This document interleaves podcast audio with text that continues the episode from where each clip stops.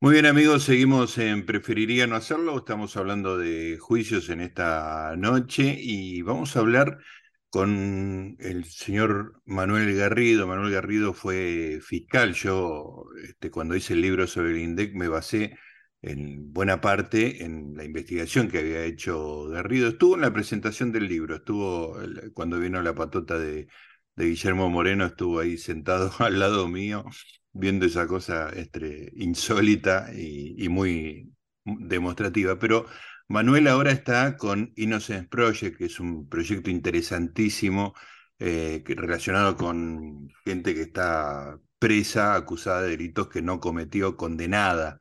Este, y acaba de suceder un, un veredicto, un juicio que me parece muy interesante y que, bueno, ahora Manuel nos va a contestar, a contar, eh, relacionado justamente con eso, una persona que estuvo años preso por un crimen que no había cometido. Así que le doy la bienvenida. ¿Cómo estás, Manuel? Gracias por estar con nosotros. Hola, Gustavo, ¿cómo te va? Un gusto que estés este, acá en Preferiría no hacerlo. Y, bueno, eh, muy interesado en este caso que me parece que, te decía fuera de aire, que no me, no me parece que tuvo la repercusión que tiene que tener porque muestra una falla de la justicia tremenda, tremenda. Una persona, si no me equivoco, perdió cinco años de su vida preso por un crimen que no había cometido. Contame un poco cómo fue el caso de este hombre. Sí, bueno, efectivamente. Mira, eh, nosotros, eh, que digamos, nuestro proyecto, el proyecto Inocencia, defendió en este segundo juicio a Marcos Bazán. Marcos Bazán eh, fue acusado, fue condenado en, un juicio anterior por el, por el crimen de femicidio de Anaí Benítez. Anaí Benítez es una, una niña de 16 años que salió un sábado a caminar por, por su casa, por el barrio de su casa, en Lomas de Zamora, y, nunca volvió. Y fue, su cuerpo fue hallado enterrado en la reserva seis días después.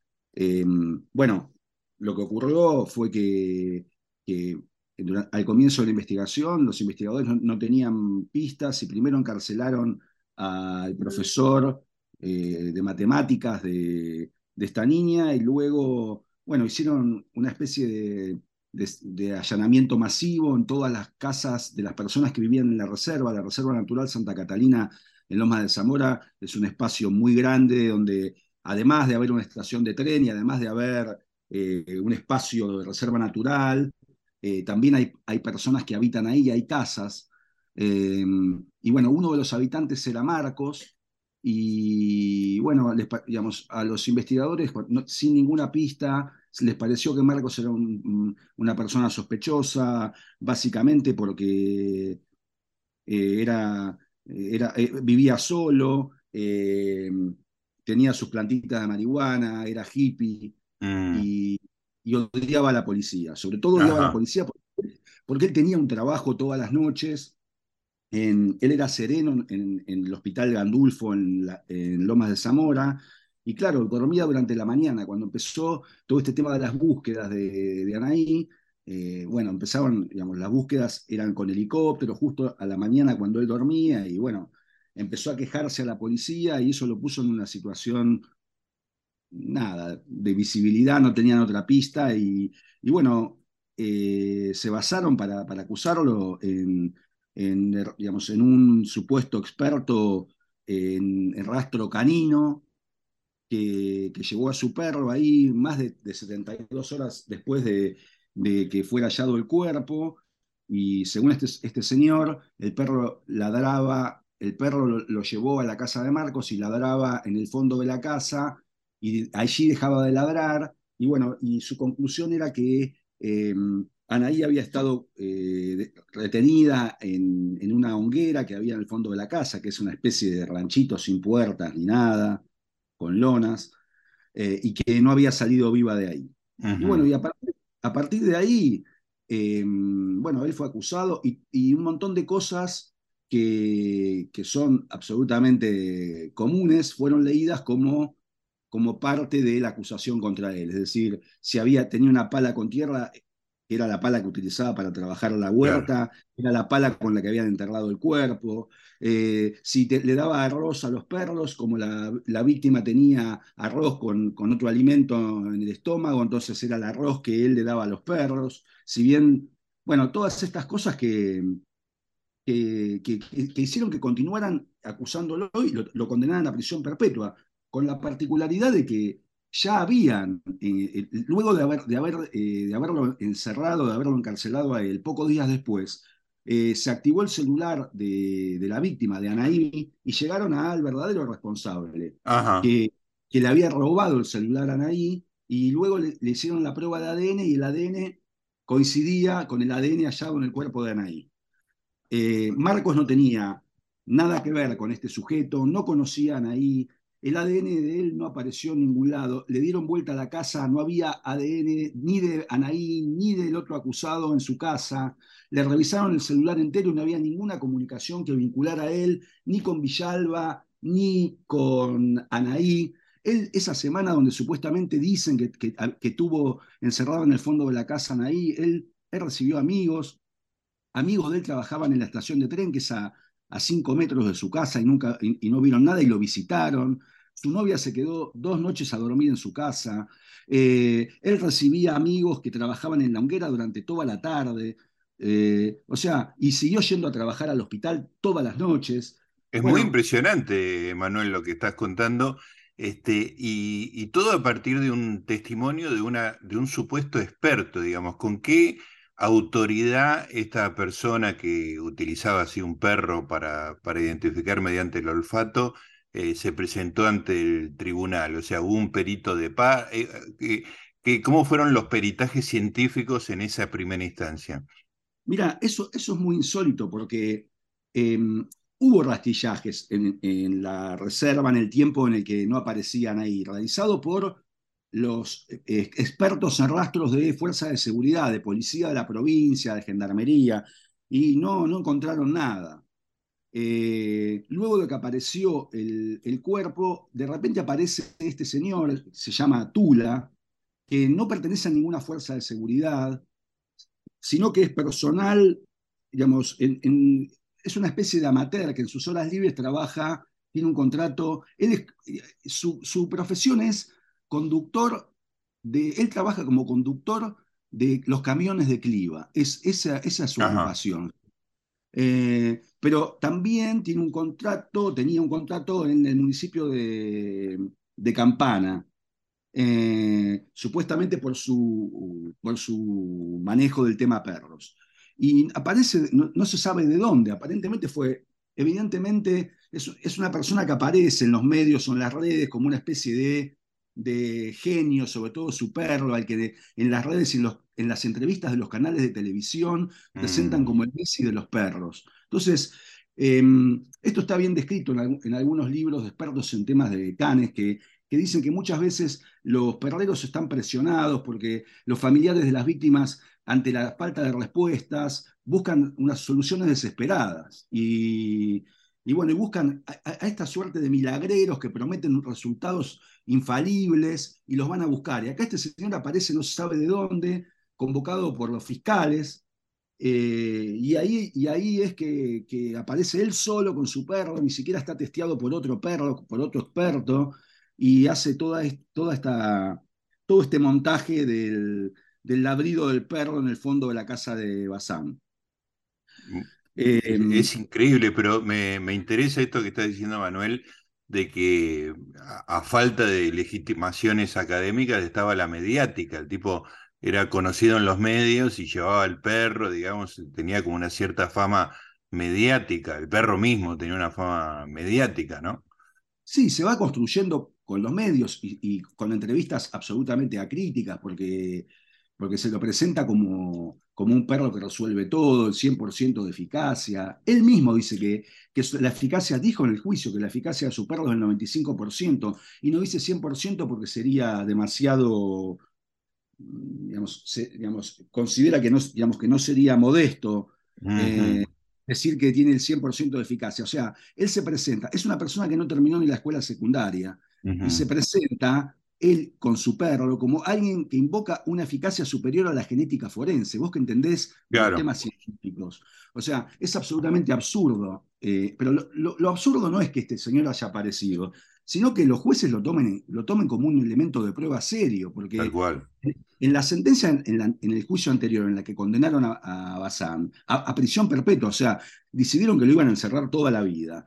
en la sentencia es desopilante, porque dice que en, un párrafo dicen que los perros no mienten, que los perros no mienten, dicen, dicen que los perros no mienten. Y, dicen también que, que la prueba de, perros, porque un otro experto chanta que había ido había, había, dicho algo así como que la prueba de perros en Rusia se utiliza y que es tan infalible como la prueba de ADN. Y, los, tribunales, los, tribunales, los, miembros de ese tribunal repiten, es, repiten esa muestra de ignorancia total. O sea, todos los, todos los científicos en general, los científicos forenses también, saben que la ciencia es, es un conocimiento probabilístico. O sea, que dice que es infalible. Claramente es un vende Sí, sí, sí, sí. Y los jueces repiten, los jueces repiten eso. impresionante, Manuel, realmente es, este, es muy llamativo.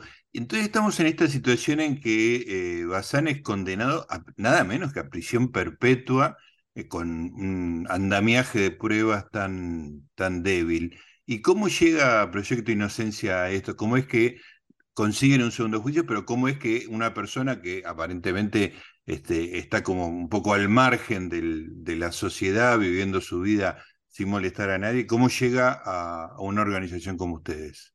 Mira, eh, eh, mira este, este, caso fue muy, muy particular porque Marcos tiene digamos, él, eh, más allá de que, de que le gusta vivir aislado en la reserva y demás, tiene, tiene amigos que, que, tienen cierto nivel de movilización, son militantes de organizaciones de derechos humanos, y estuvieron desde el principio acompañándolo.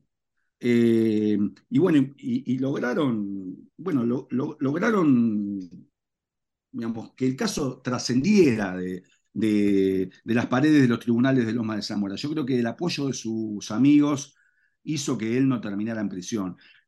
A nosotros nos contactaron los amigos desde el principio, nosotros no defendemos casos desde el principio, o sea que él tuvo su defensa, em, pero cuando fue condenado, que es, que es cuando interviene el proyecto Inocencia, nosotros defendemos gratuitamente a personas que han sido condenadas por... Condenadas, claro. Eh, y, teniendo en cuenta los antecedentes que existen sobre estos temas de fraudes con perros, en Estados Unidos, en el Registro Nacional de Exoneraciones, que es el registro que lleva cuenta de las condenas erradas en los Estados Unidos desde la década del 80 del siglo XX, eh, ellos tienen, eh, tienen registradas 11 casos o sea, 11 condenas en este tiempo revocadas que se basaban en la prueba del, olfato de perros. O sea, que ya hay antecedentes de, fraudes como el de Tula. Hay un famoso señor Pickett en el estado de Texas que hasta le pusieron su perro en la galería, en el Hall of Fame de, de, de Texas, para, que tengas una idea de que estos, estos personajes, que en definitiva son estafadores,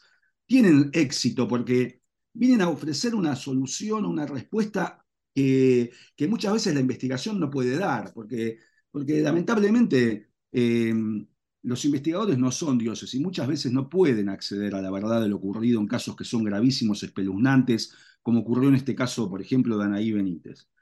Eh, bueno, a raíz de esos antecedentes, bueno, nosotros eh, en, un primer momento hicimos una investigación, entrevistamos a, muchos expertos en perros de la Argentina, Hicimos una investigación de los antecedentes en Estados Unidos, de la bibliografía que existe sobre la materia, y acompañamos todo eso en un, en un escrito amicus curia, eh, o sea, como amigos del tribunal, al Tribunal de Casación de la provincia de Buenos Aires, porque nos, nos pareció que, que, era una, digamos, que era insólito lo que había pasado. Habíamos observado el juicio, había habido una, un, digamos, una evaluación absolutamente arbitraria de la prueba, pero lo que se decía además de la prueba de perros era era absolutamente acientífico, era, era digamos, o sea, sí, como, como si hubiera ido una tarotista, digamos, a, a indicar el...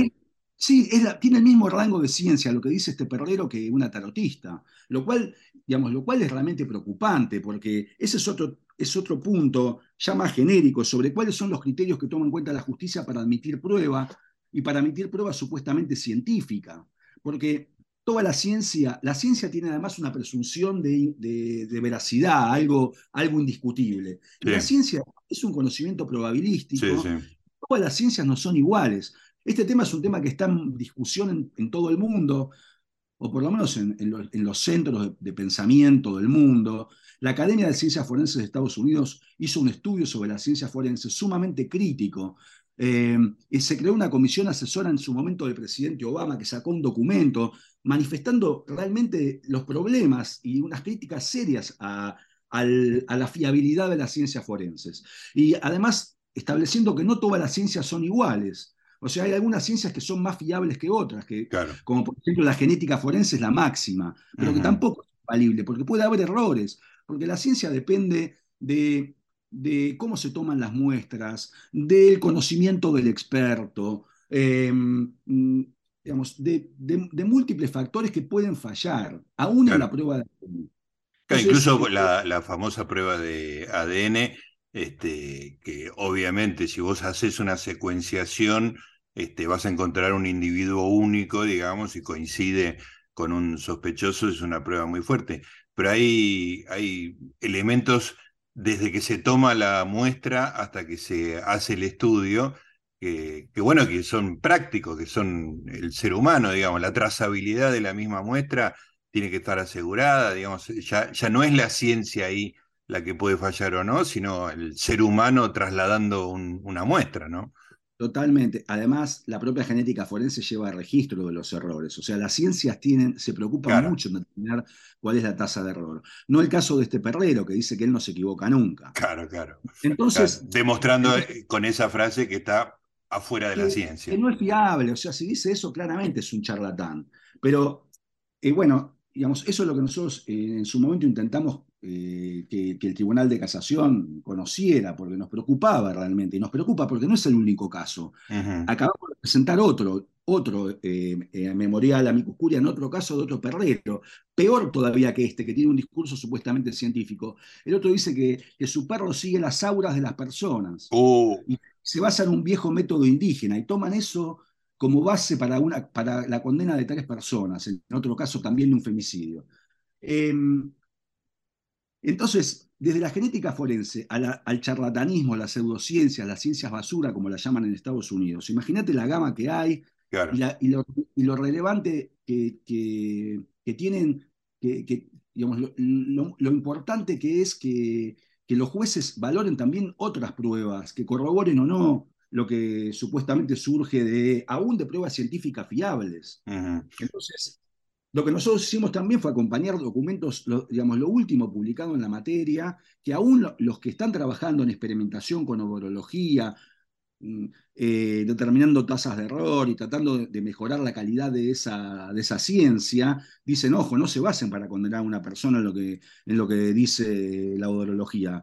digamos, siempre tienen que corroborarlo con alguna otra prueba, alguna otra prueba seria, no, claro.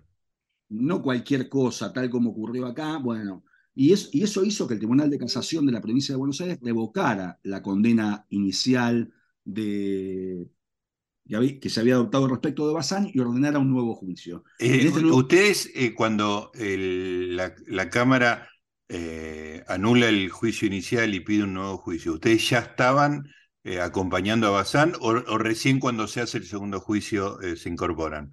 Claro, no, no lo defendía y, lo, y, lo, defendieron bien en un contexto adverso, eh, abogados de la Mutual de Abogados. Eh, y lograron, ellos interpusieron el recurso de casación. Ese, en ese recurso de casación, digamos, acompañamos nosotros como Amicus Curia y otras organizaciones como el CELS. Em, y luego de revocada la condena, eh, se ordenó un nuevo juicio, el Tribunal de Casación ordenó un nuevo juicio, y bueno, fue antes de este nuevo juicio que nosotros empezamos a defenderlo. o sea, nosotros tomamos la defensa el año pasado. Eh, y, bueno, y, nos ocupamos de, proponer nueva prueba para este juicio eh, y, bueno, y, la defensa en este juicio. a, todo esto, a todo esto, eh, preso. sí, este él, estuvo preso, él, estuvo preso, cinco años. Cinco años. sí, pese a que revocaron la condena, eh, no lo escarcelaron y recién en octubre del año pasado, o sea, él fue encarcelado en, en agosto del 2017 y en octubre de 2022 recién fue excarcelado, o sea, tuvo cinco años lo cual fue tremendo, ¿no? No, no tengo que explicar demasiado. No, no, no.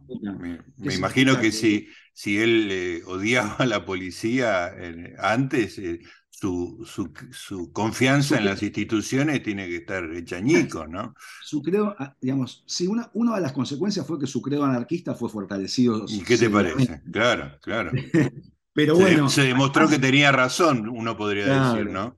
Claro, además le destrozaron le destrozaron la cabeza, o sea, él, una de las cosas que surgió en el nuevo juicio, además de determinarse eh, que el perrero además, además de ser eh, incapaz, había, había actuado de manera fraudulenta, o sea, había manipulado al perro, lo cual es más grave aún, ¿no? Claro. Porque ya no es un caso de ignorancia, sino de fraude.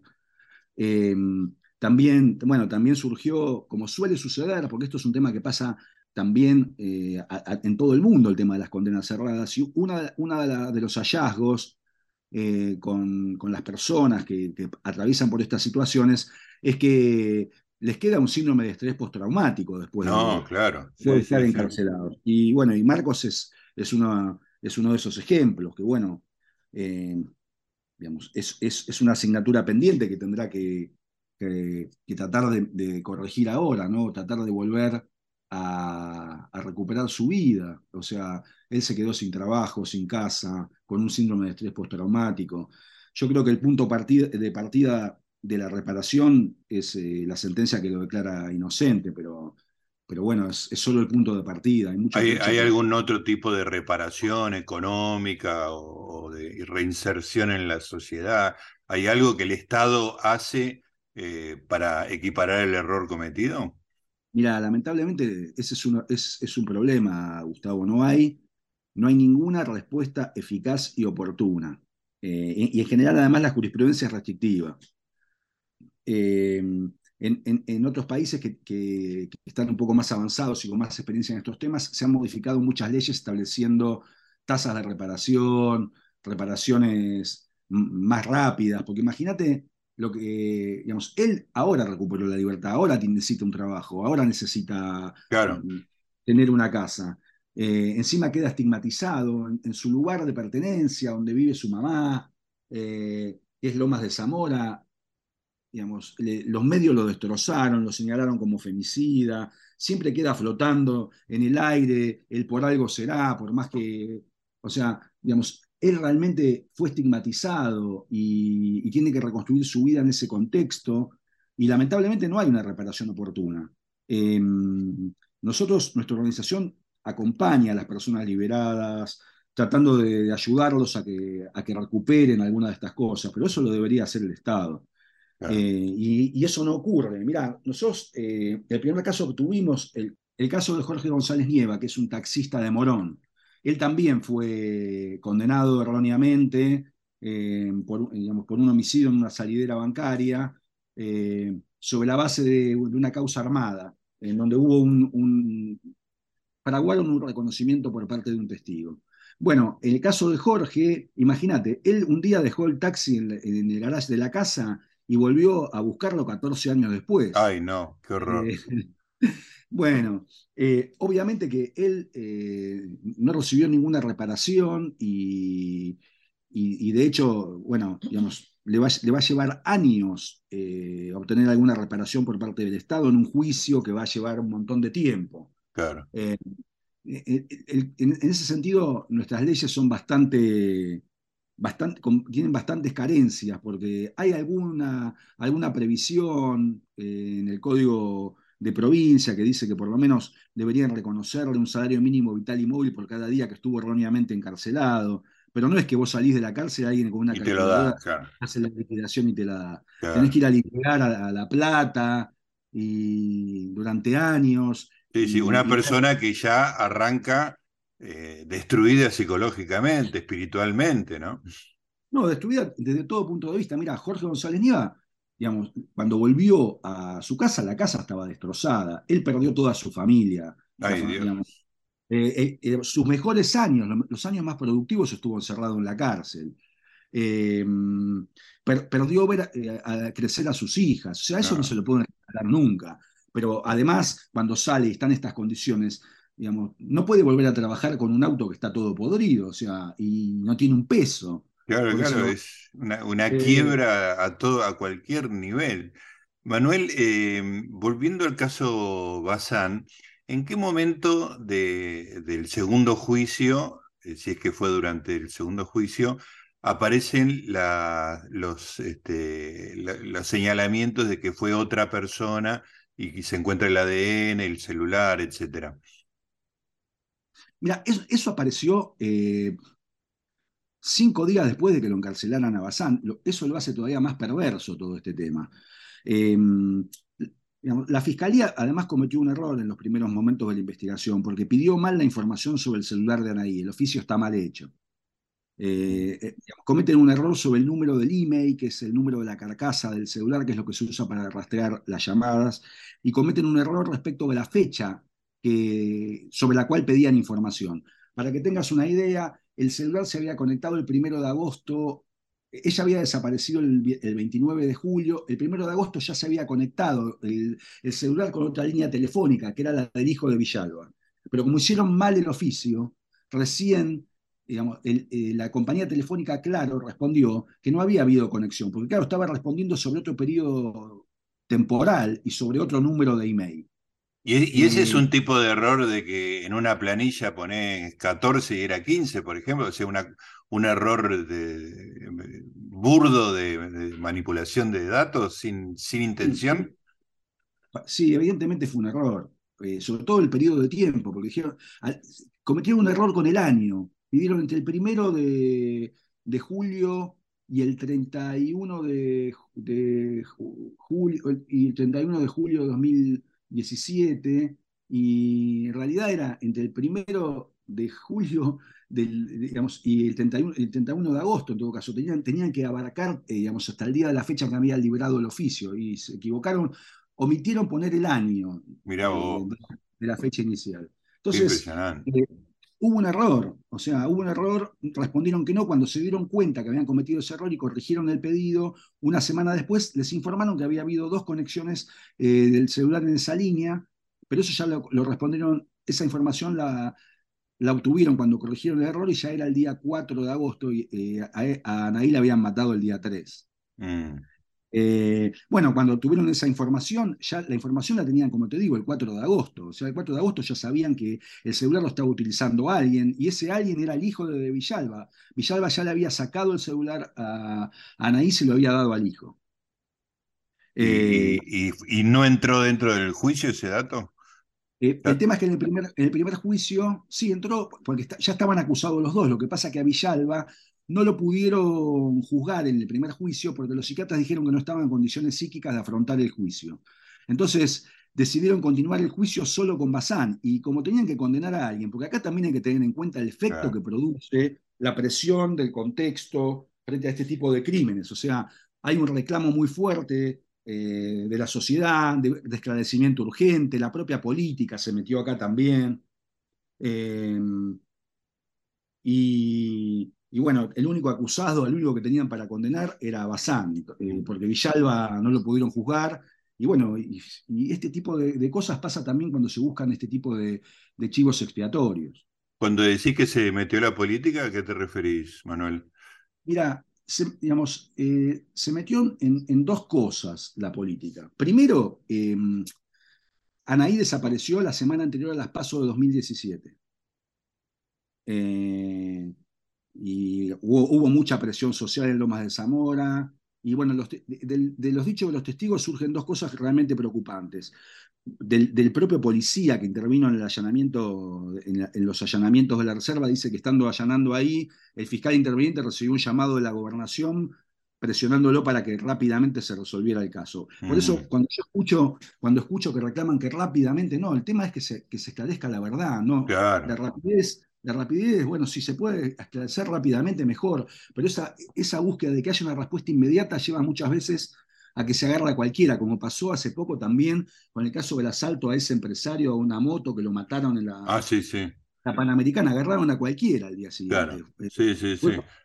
Sí, ahí es muy evidente además que eh, mediáticamente, cuando hay un caso más o menos relevante, siempre hay una detención inmediata, digamos, ¿no? Me, me acuerdo de casos incluso este, cuando fue la, la, droga que estaba alterada, eh, que murió un montón de gente, en Puerta 6 creo que se llamaba. Claro. Este, y inmediatamente agarraron al, al primer dealer que tenían a mano como para sacarse la presión mediática de que estaban haciendo. Eso es algo que, esto lo digo yo, eh, Bernie hizo mucho en la provincia de Buenos Aires, ¿no? De, tener gente muy automáticamente y que después sale la noticia, de no se le encontraba pruebas, se, liberó, que ya no tiene la misma repercusión mediática que en el momento que sí lo, lo, apresaron.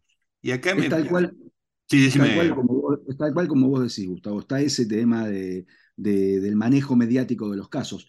Y que digamos, la presión de los medios también hace que muchas veces los jueces tomen decisiones con poco fundamento, apresuradas, eh, o condenen gente porque, bueno, está la presión y tienen que condenar a alguien. Y, la segunda cuestión que, vos me habías preguntado sobre la intromisión de la política, algo que me parece sumamente grave, gravísimo, que no, realmente no, no se puede entender ni explicar. Eh, la Cámara de, de Diputados de la Nación sacó una declaración eh, después del fallo de casación, como, el fallo de casación había sido muy crítico del tema del, perrero, nada más ni nada menos que la Cámara de Diputados de la Nación sacó una declaración elogiando la infalibilidad del Messi de los perros, lo sacó la Cámara de Diputados de la Nación.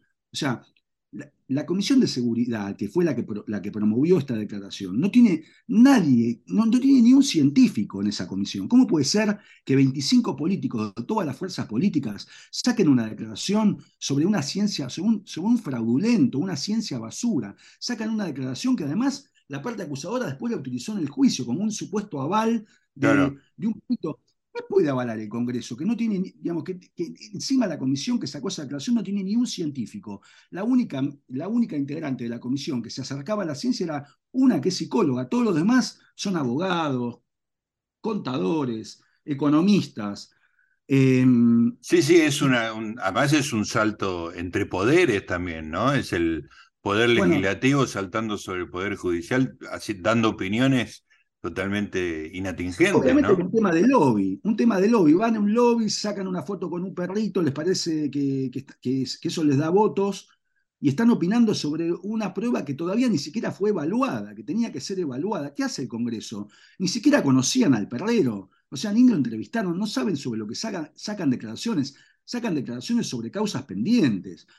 Eh, y sobre temas científicos que no conocen. Realmente, realmente es insólito lo que pasó. digamos, me parece una de las cosas más graves que, que, surgen de este, expediente es la intromisión del Congreso en una causa judicial. Cualquier persona con un mínimo de formación científica, de, sentido común, de un criterio racional, digamos, no sacaría la declaración que sacó nada más ni nada menos que el Congreso de la Nación. Acá hay, hay varios temas, este, si tenés un rato más, este, Manuel, para, seguir, porque realmente es apasionante y me parece que es un tema crucial en este, en este momento. Eh, hay, hay varias cosas que se cruzan y, que me parece que aumentan la probabilidad de que suceda esto que no debe suceder, que es el hecho de que un inocente sea condenado, digamos. ¿no? Este, yo, a mí me gusta siempre decir este, algo que escuché alguna vez, que es mejor un, culpable preso que un inocente, eh, perdón, un culpable libre que un inocente preso, digamos, ¿no? Que la, que la idea general de la ley es justamente tener un grado de certeza sobre la culpabilidad que elimine este tipo de, errores. Y me da la sensación que entre eh, la política, la presión mediática y también las redes sociales que han exasperado, digamos, todos los debates, este, se está perdiendo la, sacralidad del principio de, presunción de inocencia, ¿no? Sí, bueno, digamos, sí, vos lo describís bien. Em, digamos, se toman los casos como si fueran un Boca River, o sea, ¿quién tiene más hinchada? Eh, en las redes eso se ve, digamos, se opina sobre casos sin saber si hay prueba o no. Eh, termina siendo una cuestión de fe, no, no una cuestión racional. Y esto me parece que, que es totalmente lo contrario de lo que es el derecho, lo, que indica la evolución humana a partir del iluminismo, el derecho penal liberal. Que nos guiemos por la razón, que las pruebas se valoren de manera racional. Eh, y, no, y no, digamos, no sobre la base de una cuestión de fe o de pruebas mágicas. Y me parece que es, es un retroceso gravísimo eh, que, que, bueno, digamos, digamos, obedece a muchas de estas cuestiones, ¿no? En donde, claro, bueno, una cosa es opinar en un café, en una red social, y otra cosa es tener que resolver en un caso sobre la base de pruebas que tienen que ser examinadas de manera detenida, racional, dando posibilidad a una discusión. Eh, claro.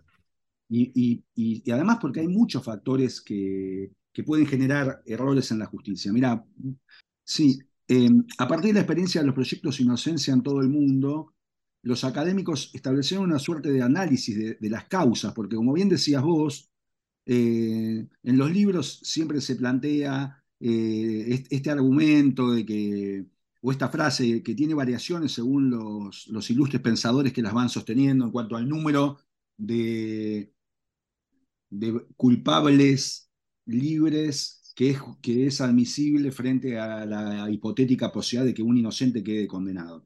Em, bueno, digamos, esa hipótesis o ese pensamiento, que, digamos, esa idea de que las condenas cerradas eran, eran algo remoto, porque todos los juristas de todas las épocas piensan que sus sistemas son perfectos y que evitan esto.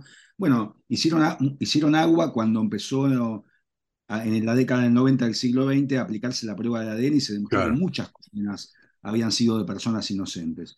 Entonces, en el tiempo que se lleva, que ya son 30 años de experiencia moderna sobre estos temas, eh, los académicos, sobre todo en Estados Unidos, pudieron, tienen, tienen un inmenso muestrario de, condenas cerradas sobre las cuales analizar eh, causas, o sea, analizar factores, fuentes de, esos errores. Y, bueno, y, hay, muchas, hay, muchas cosas que pueden pasar y que pueden llevar a que la justicia se equivoque.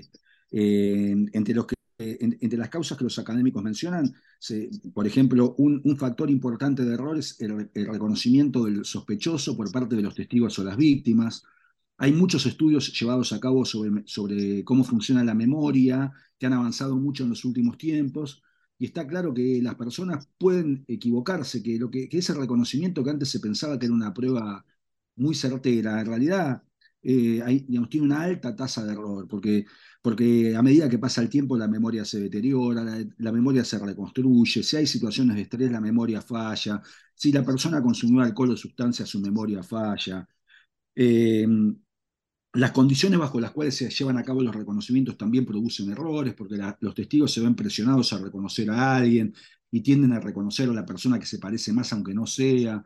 Bueno, hay muchas, se ha avanzado mucho respecto, por ejemplo, de este tema de los reconocimientos. Otro factor que, genera errores es este del, que estuvimos hablando, el tema de las ciencias. O sea, la falta de, fiabilidad de, muchas ciencias, las, altas tasas de error, eso no se toma en cuenta en general por la justicia. La ciencia además evoluciona todo el tiempo, además de ser un conocimiento probabilístico, evoluciona todo el tiempo, y a una persona por ahí la condenan sobre la base del estado de la ciencia al momento de la condena, porque la justicia tiene que tomar una decisión en un momento determinado. La ciencia continúa evolucionando y vos por ahí ya te condenaron y te comiste 17 años de cárcel por una teoría que luego la ciencia abandonó. En Estados Unidos esto pasa mucho con, con los incendios, condenas por incendios intencionales que luego que se, determinan que son intencionales se basa en indicadores y luego la ingeniería avanza y dice que esos indicadores no sirven. Muchos casos de condenas por síndrome de bebé sacudido que también tenemos en la Argentina. Eh, los ¿Cómo es eso? Hay una teoría, hubo una teoría eh, de los patólogos forenses, eh, fines del, fines del, siglo XX, que decían que si se daban tres síntomas, esto era, eh, era una, eh, una, muestra indiscutible de que ese, ese, niño había muerto a raíz de un sacudimiento, o bueno, o, había quedado con, con, lesiones a raíz de un sacudimiento intencional, y que además esos síntomas se producían de manera inmediata. Por lo tanto, la última persona que había estado con ese niño era la responsable del sacudimiento. Y condenaban un montón de gente. Años después, la, la ciencia evoluciona, la medicina forense evoluciona y llega a la conclusión de que, de que, esa, de, que esa concurrencia de síntomas podía obedecer a distintas situaciones, que no era necesariamente eh, el caso de síndrome de bebé sacudido, sino que las caídas también generaban eso, y que también había un periodo de ventana, que tampoco era la persona que estaba en contacto con el bebé eh, en el momento inmediatamente anterior a que se produjeran las lesiones. Eh, bueno, imagínate eh, la cantidad de gente que fue condenada en base a esa teoría. La ciencia luego evoluciona y, la justicia, digamos, tiene que revisar sus decisiones y ahí empiezan también los problemas que tienen que ver con las dificultades que hay para revisar una sentencia, una condena que quedó firme. Entonces, esto, esto también es un factor que consolida errores, las dificultades las trabas que existen para que se revisen las condenas. Mm. Eh, si, te, condenaron en base a, a, una creencia errónea, es muy difícil luego que se revise si, si ese tribunal o ese jurado acertó o no. Em, digamos, hay, hay, esos son algunos de los factores. Hay otros factores que también son contextuales, que, de los que ya también hablamos. La presión social o de grupos de colectivos de víctimas que presiona para que se condene una determinada persona. Eh, la discriminación que también se da acá, eh, o los sesgos en la interpretación de las pruebas. Muchas veces los investigadores eh, seguían por su hipótesis del caso y ni siquiera se preocupan por reunir la prueba que podría entrar en contradicción con su hipótesis. Hay muchos sesgos que afectan una evaluación imparcial o racional de la prueba y que también llevan a errores. Otro, otro factor que lamentablemente en la Argentina es, es muy grave, muy grave en la Argentina, tiene que ver con la corrupción de los investigadores, policías, ah, también fiscales, lo que llaman en Estados Unidos misconduct, que ellos también tienen un montón de casos, casos de irregularidades cometidas por los investigadores. Acá las llamamos en algunas de esas modalidades causas armadas, es decir, que se mm. aporta prueba falsa, pero, pero puede pasar eh, o se haga desaparecer prueba. En el caso Bazán desapareció prueba, nada más ni nada menos que de un femicidio gravísimo. Hay un montón de prueba que no está. Eh, y también en Estados Unidos es un factor muy, muy grave que habilita la revisión de condenas. Eh, ellos tienen una regla muy famosa a partir de un fallo de la Corte Suprema que obliga a los fiscales a poner a disposición de la defensa toda la prueba, las reglas Bray. Y hay fiscales que esconden la prueba. O, también que la prueba desaparece por negligencia. También es un, es un factor que puede generar errores por parte de, la, de la justicia. Y después, eh, hay otros factores, como también los soplones, eh, que son personas que aparecen y que dicen que conocen, tienen información sobre el caso y en realidad están negociando con los acusadores una reducción de la pena para ellos y por lo tanto hay un incentivo a mentir. Claro. Eh, en, nuestro medio también hay otro factor tremendamente generador de errores que es, eh, que es la tortura. O sea, mm. todavía lamentablemente 1813 se abolieron los, tormentos, pero, pero todos sabemos que se sigue torturando. Claro, claro, que sacan confesiones a, trompadas por decir algo. Tal cual, aparte, aparte es, el método de investigación de los brutos, o sea, la, cultura. Claro, claro. Eso lleva a cualquier cosa, a cualquier información aportada por cualquiera sobre cualquiera. Déjame preguntarte algo sobre el, sobre el clima de época, Manuel, porque hay, yo escribí bastante sobre esto, sobre la idea de que eh, se compensó, digamos, una, una, situación de la mujer muy este, desventajosa con respecto a los delitos de carácter sexual, que eran delitos con muy poca prueba, este, que muchas veces las mujeres tuvieron que sufrir una, una situación indigna sin ninguna consecuencia por parte del perpetrador. Eso cambió mucho desde el Me Too, desde los casos de Weinstein y también el del creador de, Fox, en los cuales una multitud de testimonios coincidentes hablaban de, una certificación del hecho. Pero también eso me, da la sensación que como clima de época corrió, este, en el caso de los delitos sexuales, la, necesidad, digamos, de, de, la prueba, la necesidad de la... Desapareció un poco eso y desapareció un poco la presunción de inocencia y también la acusación pasó a ser condena en muchos casos, ¿no? Porque de hecho hay una condena social de la cual es muy difícil volver. En este caso particular leí, eh, Manuel, que las organizaciones feministas acompañaron el trabajo de ustedes. ¿Eso, eso es cierto? Sí, eh, en el caso de, Marcos, eh, varias organizaciones o, personajes feministas acompañaron el caso de Marcos. Esto, igual no es lo que, digamos, no es llamativo, o sí, es excepcional, porque bueno, está, tratándose de un femicidio, pero me parece importante destacar algo, algo que, yo planteé en el juicio, en el alegato final, y que, no es un tema menor. Mira, yo creo que, yo creo que, que es muy bueno lo que, eh, que, haya pasado lo que vos estás planteando, todo este movimiento, porque de alguna manera eh, propone que, que no haya un sesgo en la valoración de la prueba que no tome en cuenta el factor de género. O sea, me parece muy bueno que, estos movimientos hayan puesto sobre el tapete una conducta que en definitiva era discriminatoria por parte de la Administración de Justicia, al analizar de forma sesgada eh, la prueba en, este tipo de hechos sin tomar en cuenta el contexto. eso me parece muy importante.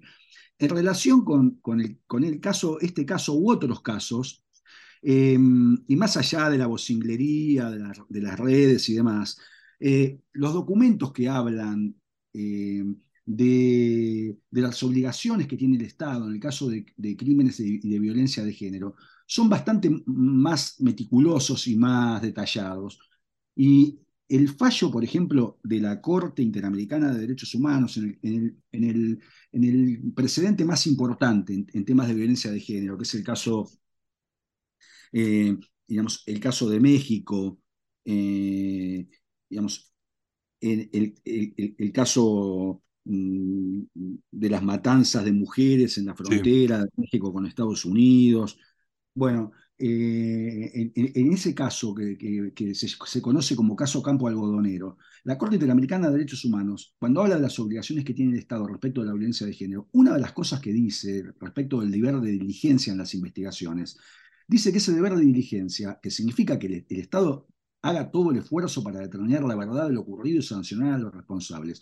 Uno de los ejemplos que da la Corte Interamericana como, como incumplimiento de ese deber de diligencia es eh, la, acusación y la condena de personas inocentes. Entonces, eh, me, parece que, me parece que un examen un poco más profundo de esta cuestión va en línea con eso, es decir, el Estado tiene que investigar y sancionar a los responsables, no cualquiera el Estado tiene que investigar la verdad de lo ocurrido, es un derecho de las víctimas, que se sepa la verdad de lo ocurrido, que se repare el daño ocasionado a las víctimas y que se, y que se sancione a los responsables. Pero sancionar a los responsables, no a cualquiera. O sea, sancionar a un perejil, en realidad es incumplir el deber de diligencia por parte del Estado. Sancionar a Marco Bazán era claramente una, era una violación de la obligación de debida diligencia. Están, están agarrando a cualquiera para aparentar que investigaron, que investigaron el caso cuando en realidad lo que hicieron fue manipular la prueba en un caso para, para encarcelar a, cualquiera y, aparentar eficacia. Y en realidad es una violación de las obligaciones que establecen las, las, normas de derechos humanos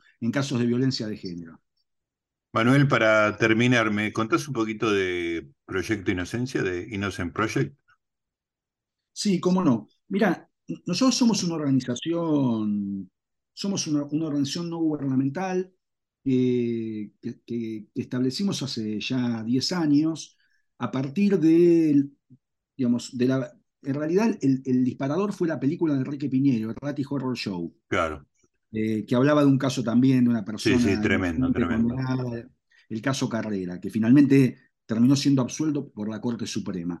En, en el caso Carrera, Enrique hizo ese documental y, digamos, con, con Piñeiro y con otras personas como Nora Cortiñas y Pérez Esquivel, nosotros en su momento acompañamos todo el material documental de Piñeiro y también los testimonios de personas que aparecieron luego de la película eh, manifestando haber presenciado lo que había ocurrido.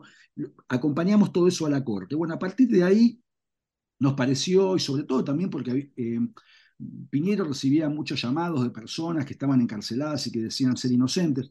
Obviamente Enrique no iba a hacer una película por cada caso, entonces pensamos, en, hacer, en, llevar a cabo una, estrategia distinta, con, un contenido más institucional. Y conocimos la experiencia de los proyectos Inocencia en Estados Unidos.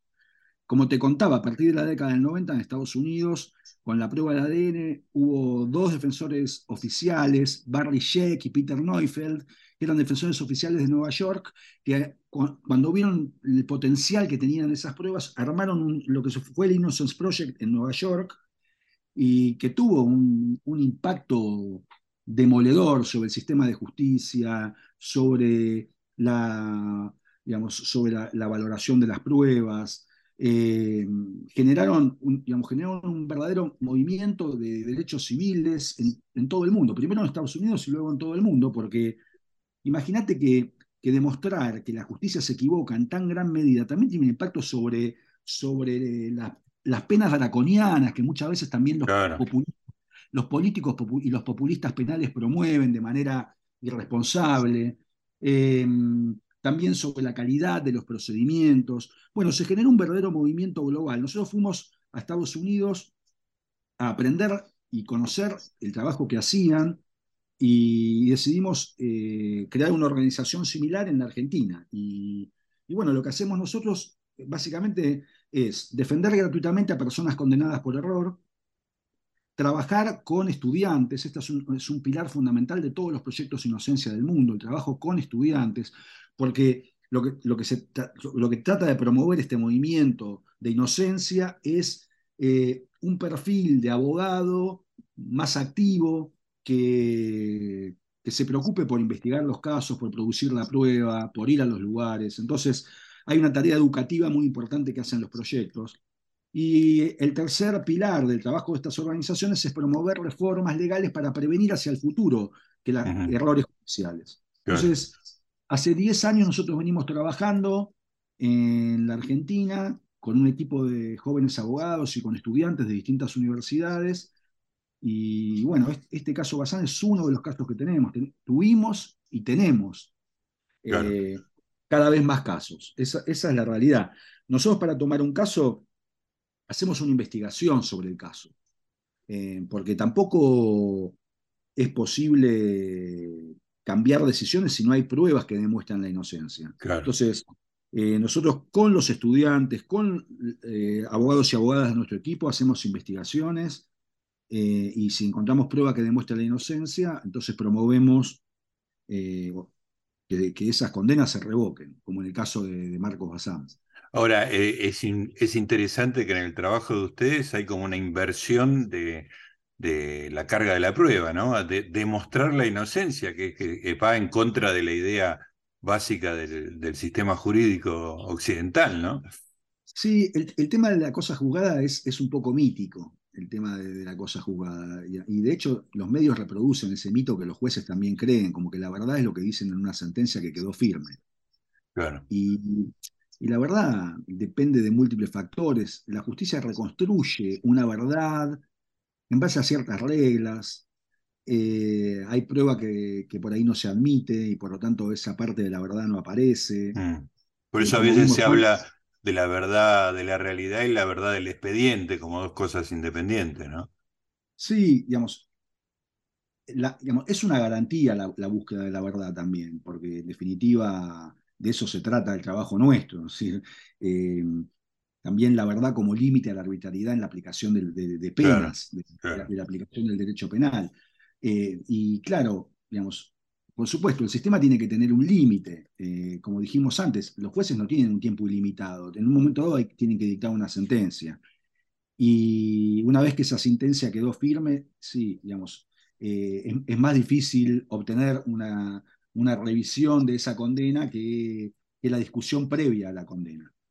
Eh, y por supuesto, bueno, digamos, lo que uno tiene que demostrar, igual, digamos, la legislación argentina es bastante, es bastante vaga en, cuánta prueba hay que juntar para demostrar que esa sentencia es cerrada. Pero, pero sí, básicamente hay una presunción de, de certeza de esa sentencia que, que bueno, que la prueba nueva tiene que destruir. Y esa prueba nueva puede ser, por ejemplo, un informe científico que demuestre que los científicos en el caso se equivocaron. Nosotros tenemos un caso ahora que estamos por llevar a la justicia, en donde la condena de una persona que hace 17, años que está presa se basa en un informe de ADN que, está equivocado. O sea, mm. interesante como, como ejemplo de que aún el ADN puede estar equivocado. Los científicos analizando ese informe de, de, hace 17 años llegan a la conclusión de que se cometió un error. Mm. Y bueno, digamos, esa prueba nueva, sumada a la prueba que ya estaba en el expediente, tiene que de alguna manera generar eh, digamos, lo que hay que probar en definitiva es que si esta prueba se hubiera conocido al momento de la sentencia, no se lo hubiera condenado. Impresionante. Manuel, te agradezco muchísimo. La verdad que fue para hablar horas y horas y horas, pero me parece que el, caso Bazán es un buen punto de partida para dar a conocer el laburo que están haciendo y la, la, afabilidad de la, de la ciencia, ¿no? que es un, tema. Yo creo que también, yo creo que también es, es importante para, para repensar eh, cuáles son los criterios y, también regular eso, cuáles son los criterios que los tribunales toman en cuenta para admitir pruebas. Y, no hay, hoy no hay. Y esto, es un gran generador de errores. No puede entrar cualquier charlatán a un expediente diciendo que es experto y eso pasar como si nada. Te mando un abrazo, muchísimas gracias. ¿eh? Chao, Gustavo, muchas gracias a vos. Ahí estaba Manuel Garrido, eh, Proyecto Inocencia. Seguimos en Preferir no hacerlo con canciones sobre juicios. Y ahí